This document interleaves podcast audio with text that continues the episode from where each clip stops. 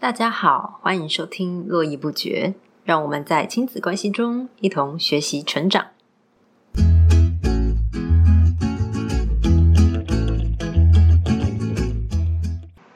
嗯，大家好，我是洛洛。那前阵子呢，我收到了一本书，是活用卡内基训练带出快乐成功的孩子。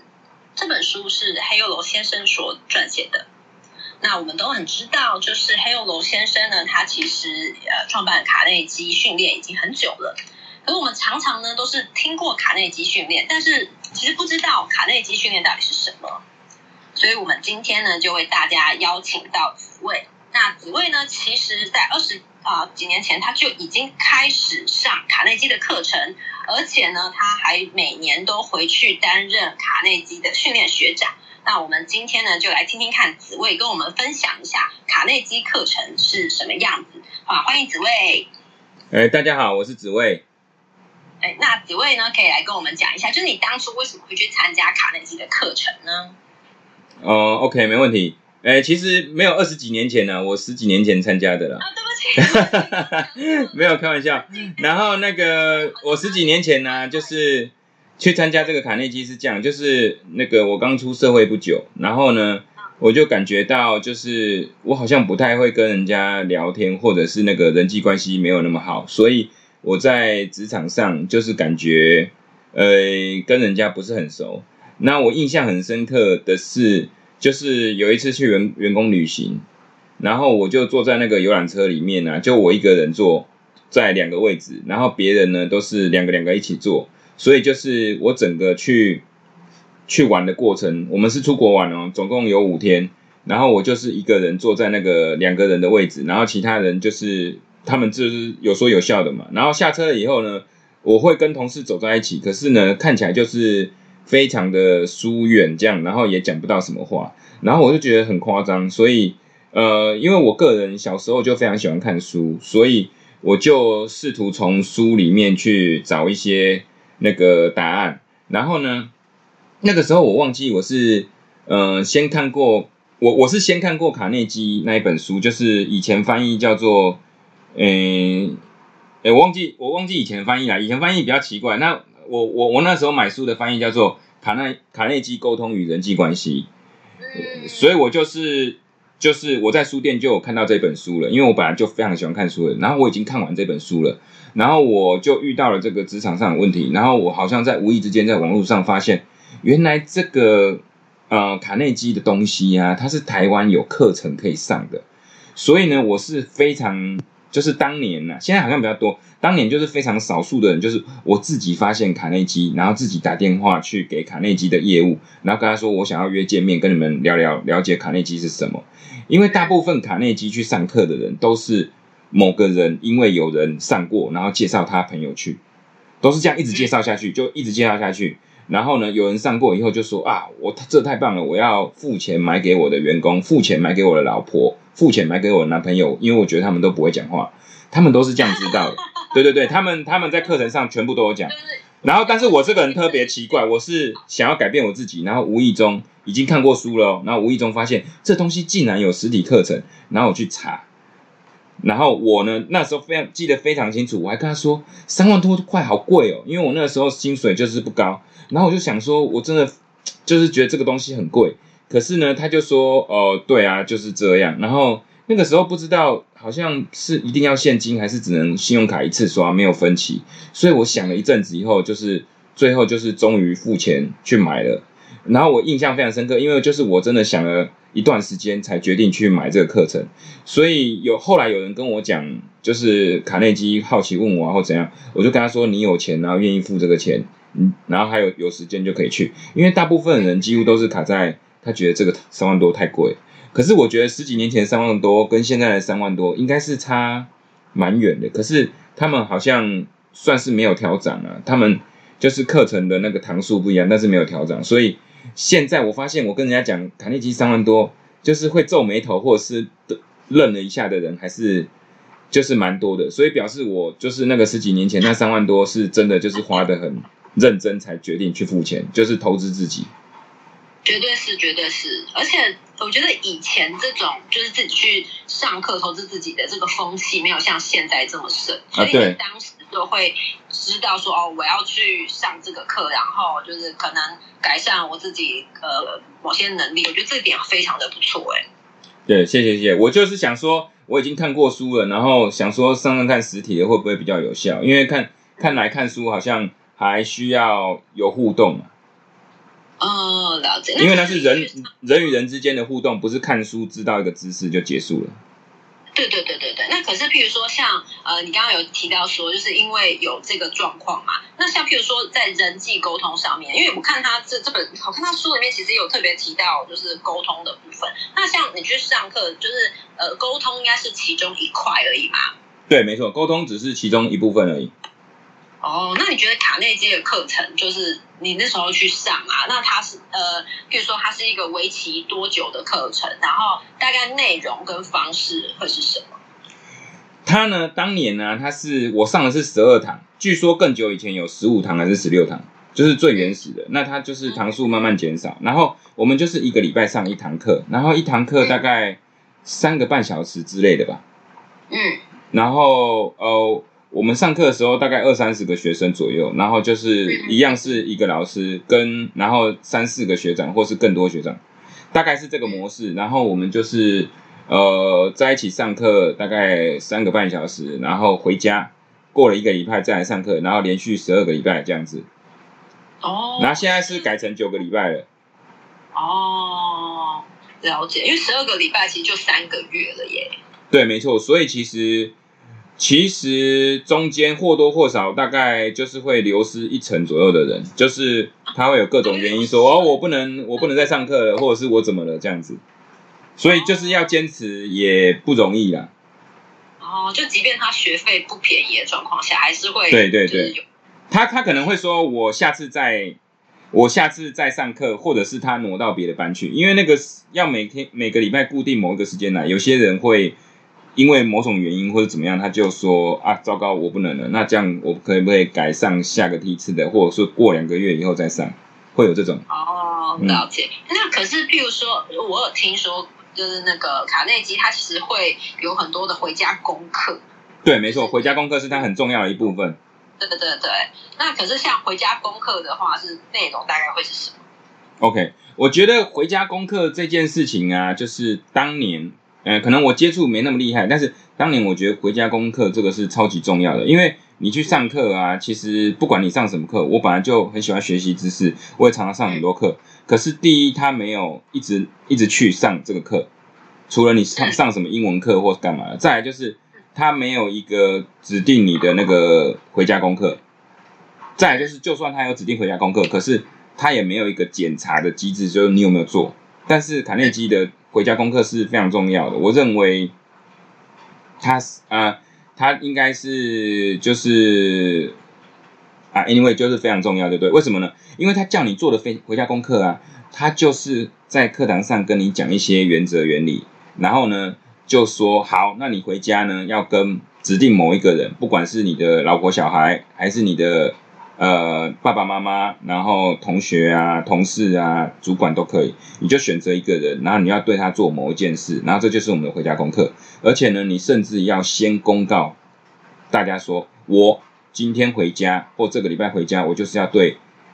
谁谁谁，然后做什么事情。然后呢，下礼拜你就是来讲，就是我做了以后得到什么结果，而且我是怎么样心路历程，非常不想做，或者是我跟他讲的时候，外面正在下大雨啊，或什么，就是。把这个东西告诉大家，这样子等等于是一个就是交报告、交交功课，然后可是可是它最有最有，我觉得几乎是最有趣的一半吧，就是在这个地方，就是这个其实这跟学习的原理很像，就是你要告诉大家你要做，有点 com commitment，然后再你去做了以后，你跟大家分享，你会有一个成就感，或是大家会有一个融入感，然后分享完了以后。别有人会被感动，甚至有流眼泪，或自己在台上流眼泪，他会有一种就是大家是同一个圈圈的。Anyway，我觉得这个东西都非常的符合心理学跟那个学习机制。好，对，因为我觉得像你刚刚讲的那个，就是你已经先宣告要做嘛，对，然后也真的你也真的去做，然后上台分享，就是你刚刚讲那个成就感的那个感觉。而且因为通常你会想要特别去跟他沟通的人，都是你比较重要的人，对，没错就是，那是你的心，就是你可能已经是心结在那里很久，然后你决定去打开它，然后所以这一个过程其实本来对每个人来说都是一个突破。然后呢，你又跟这些人一起分享了这个，就是生命中可能诶还也还蛮重要的一个。就是跨越，所以大家其实同学们之间应该感情也会不错吧？对，就是在那一段期间里面，你会有一个共同体的感觉，好像我们都知道彼此的，就是秘密，而且是重要的人生历程，所以大家就是会就是很快速的有一个向心力或者是感情。嗯，我觉得这个也是，就是卡内基的这个学长学姐制度可以一直维持下去，就是因为大家会一直愿意，呃，来这个地方就是参与。而且呢，像刚刚所提到说，就是跟心理学还有学习非常有关系的，这点我还蛮有感触的。因为其实很多时候我们去上很多的课，那可能就只是比较单方面的吸收。可是我们如果不在事后没有拿出来运用的话，其实这些知识都很容易被忘记。那像刚刚紫薇跟我们分享到的，就是诶卡内基的课程，他特别强调这个回家作业，而且真的运用在生活中，那对大家来说也会比较有深刻的印象，以后也比较能够在生活中实际的执行这一个课程的内容。嗯，没错。嗯，那也蛮想要就是听听看紫薇，就是因为像你刚刚讲说呢，就是你后来就是每一年都有回去担任学长。那像学长在课程里面，因为课程里面已经有老师啊，那学长的角色到底是什么？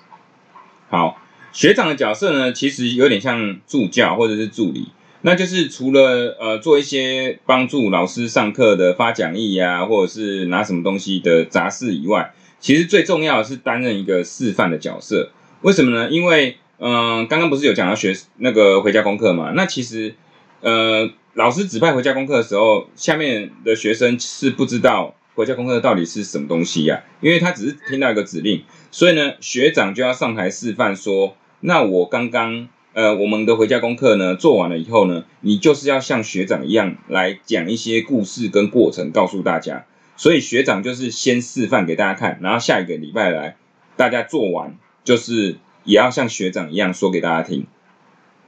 哦，了解了解，就是一个示范的角色。对，示范的角色。嗯，那每一个去上课的人，大家就真的都侃侃而谈吗？没有没有，我我比如说一般一般的课，以前大概二二三十个人，现在可能十几二十个人。然后我几乎每一次当学长的时候，都会看到有人就是非常紧张，他可能就是词穷结巴、发抖，我都看过。所以呃，就是这是很正常的，而且其实如果你应该知道，就是人类最恐惧的是演讲是排在前面第一名的，所以大家上台的时候就是都会很害怕。可是他们最后都会告诉大家说，其实他非常的害怕，可是他上台以后发现没有那么恐怖。他当然还是恐怖，但是没有那么恐怖。所以卡内基某种程度也是在训练大家，就是上台呃讲一个短讲的能力，因为我们短讲只有九十秒、一分钟到两分钟之间，它会因为不同的内容不一样，所以你就是不管你做了多么伟大的事情，你就是要就一分钟到两分钟讲完，所以它无形之中，呃，其实也不是无形，它就是教你，就是你要简短的讲出一些重点，然后呢，有一些公式让你讲，然后呢，你就有东西可以 follow。那即使不会讲话的人，看过人家的发言，跟他有一个简单的原则，你就会讲的比较比较好。那像我那么爱讲话的人，真的是就是很困难。他们的困难是他们讲不出话，我的困难就是我要在他们说已经时间到，我就要闭嘴这样子。就是一分半不够你讲那样，对对对，我都讲十五分，应该都还可以。对，你就说是哎，那个后后面十个人的时间都算在我身上，这样。对，但是没办法，因为这是每个人的故事都要分享，而且每个人都要交作业、讲话。哦，了解。所以就是你觉得它除了运用在生生活中，像呃不只是沟通吧，就是卡内基除了沟通，它还有哪些部分？其实我觉得哦，就是我我因为当过蛮多次的学长，而且我其实就是有在研究这些东西啊。我觉得我我我我可以把它介绍的蛮好的啊。我所以难怪人家都说都会问我说你是不是那个卡内基的业务？就是他们有一个五大重点啊。那我觉得那五大重点排得非常的重要，而且非常好。其实卡内基上课啊，一开始是建立自信，不是跟沟通有关系的。嗯，那一个人要有自信，才能做接下来的其他事情。所以我觉得他把建立自信放在第一个是非常重要，而且非常正确的。所以他其实第一个是建立自信，然后后面呢才是开始沟通。那沟通呢，他还有就是讲说，你跟比如说家人或是一对一的沟通，然后再来第二个呢是团体的沟通，比如说你要对你的员工或者是同事们的沟通，所以他会讲到就是这一个方面的沟通。然后再来，他会有正向处理压力这个部分。其实我觉得卡内基教那个处理正向压力的部分啊，也蛮重要的。然后他有一本书是红书，我非常的推荐，就是所有人看。但是呃，可能大家呢都比较想要学说，哎，我上了卡内基，那我就要要好好跟人家沟通。其实我觉得那个压力呢，说不定还是更重要的。因，但是它只是那五大五大重点的其中一个而已。然后那个卡内基有专门一本书在讲压力，只就是那五大重点的其中一个重点。我觉得那个东西也很重要，就是他有教你一些原理原则，然后让你排解生活上的压力。所以其实其实卡内基虽然号称是呃就是沟通学之父啊，可是他那一本书跟整个课程啊是有自信沟通，然后还有呃处理压力，然后最后一个他是要领导。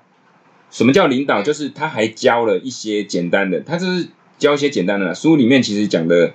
更多更细，可是那个实体课程的互动是有就是感觉，所以有点不一样。那他领导的部分就是说，你要去影响别人，不一定是说你一定要当主管。所以他的领导是，比如说你可以影响你的小孩，甚至你可以影响你的同事，也算是一种领导，甚至你可以影响。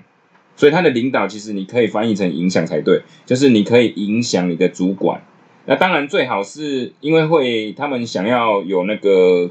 呃主管的那个就是目标客群嘛，所以他会说你要怎么样领导你的下属，或者是你是基层主管，你是中层中阶主管，你甚至是高级主管，你呢要讲什么话，人家才会理你，因为你不是讲的话，人家就要照做。即使你是主管，我还是阳阳奉阴违啊，不行吗？所以他会教一点那个领导的技巧跟方法，这样子。那这些都是卡内基的那个书跟课程里面就是有讲到的。哦，了解哦，所以我觉得你刚刚讲到这个其实蛮具体的耶，因为其实像呃，你刚刚讲说它其实有大核心，可是如果我们光看这些关键字的时候，我们其实不太能够理解。比如说像你刚刚讲的，有有自信。就是自信这个东西，哎，乍听之下好像很笼统，可是你刚刚的讲解，就会知道说，哦，它其实是用呃很多实际上的训练，去让你慢慢的培养你的自信。对，没错，他他的那个回家功课是很厉害，我不知道这样子那个卡内基会不会来找我说我破梗，但是他那个自信的部分，就是你要分享你最有自信的一件事，然后要告诉大家。然后我觉得这件事情就是非常，因为我喜很喜欢心理学嘛，我觉得这件事情非常的符合心理学，就是你要从你首先你选了一个故事，然后呢，他让你去回想这个故事，并且把它组织出来告诉大家，然后呢，呃，基本上每一个人讲出来你所能想到很厉害的故事，听起来都真的很厉害，我听起来都真的超棒的。然后他们就会说啊，这个没什么，因为我们东方人就说没什么。然后下面的人就说哇塞，这个什么超棒的，然后怎样怎样怎样，就一直给他鼓掌。然后他下来以后就说，哎，你这个真的很厉害，我要是我，我不敢一个人这样做。所以，在他做完这个整套的一个作业完了以后，他真的就会得到自信。他应该啦，他应该啦。如果他真的很没自信，我也没办法。但是他应该就会得到这，因为他会发现，哎，我讲的这个东西，虽然我觉得这个是我这辈子最有印象的。但是我觉得也还好啦。那为什么你们就是给我那么大的掌声？我真的吓到了。大部分人都会这样的反应。对对对对对对，就因为很多时候我们就认为很习以为常的事情，但是其实殊不知看在别人的眼里，他觉得这个是蛮厉害的事情。对，没错，他会觉得你超强的。对，而且我觉得至少在这这一个层面上，就是可能这个人不见得他从此之后方方面面都很有自信，但是至少他会知道说，哎，我有成功经验。对，没错，他有成功经验。对，没有那么。糟糕，这样子。对，没错，所以他把这个放第一课是完全正确的。哦，那所以像我就很好奇，就是那所以是什么东西会吸引你？就是因为你说你就是呃当了很多年的学长，那其实这个过程你应该也看过很多次啊。可是为什么你会愿意年复一年的去就是参加这个课程？一定有什么东西是还是吸引你的？对，这个这个我觉得就是我真的还蛮会说服人。通常我讲完以后，就听到 听到我讲这样的学学员都会觉得，那那我应该去当学长。就是我会跟下面的学员讲啊，如果他真的有来找我的话，因为我们在场上不能讲，就是他限制时间，不能让我废话那么多。就是学 卡内基的重点其实是当学长，不是当学员。为什么你知道吗？因为因为呢。当你第一次学习的时候，其实你不是被教导，你记忆力是最差，而且你不懂那个一个过程，然后你就是有点懵懵懂懂，然后哦，你可能很厉害，就是哦，我真的从这个东西得到学到某些东西。可是当你回去当学长的时候呢，它有非常多的好处。第一个好处呢就是温故，第二个好处就是知心。对，那什么叫温故呢？就是你那个原理原则啊，其实你听一遍，我跟你讲了十二堂以后就忘了，甚至不要十二堂，你六堂以后就忘光了。